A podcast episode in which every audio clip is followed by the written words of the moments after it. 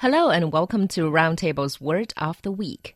在头一次约会的时候，人们经常会为吃饭时谁来付账而苦恼。这个时候，going Dutch 不失为一个好方法。So everyone knows what going Dutch means, but where exactly does the phrase come from? Yeah, um, and so actually sometimes it's not just called going Dutch, but it can also be called a Dutch date. Uh, a Dutch treat, which apparently is uh, the oldest form, and also um, doing Dutch. And so there are two possible ways this could be used. Each person pays their own expenses, or the entire bill is uh, basically divided evenly between all participants. In strict terms, going Dutch refers to the former, that everyone pays their own expenses, and the latter is usually referred to as just splitting the bill. 所以，going Dutch 其实是指在一餐聚会中，每个人付自己点了那部分食物的账单。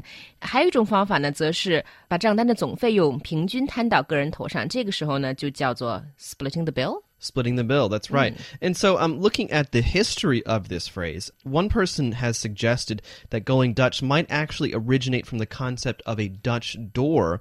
Uh, and so, this was usually on farmhouses. And so, the door would actually consist of two equal parts. Interesting，为什么一定跟 Dutch 有关呢？有一种解释是说，荷兰人家里的门经常是那种双开门对开的那种门，所以 that's why it's going Dutch. Uh, whereas um, the Oxford English Dictionary connects go Dutch and Dutch treat and other phrases actually coming from the 17th century uh, when there was a bit of tension between the English and the Dutch. Another example is uh, Dutch courage. And so, in that sense, it's used to uh, basically be derisive or it's actually a bit of a negative term. 嗯，这个说法我也听说过，就是说英国人其实当时对荷兰人是有很多偏见的，以致导致在以前的英语 中存在很多这种歧视或者嘲笑荷兰人的词汇。 Yeah, and another term um, that's actually used almost primarily in, in China is AA.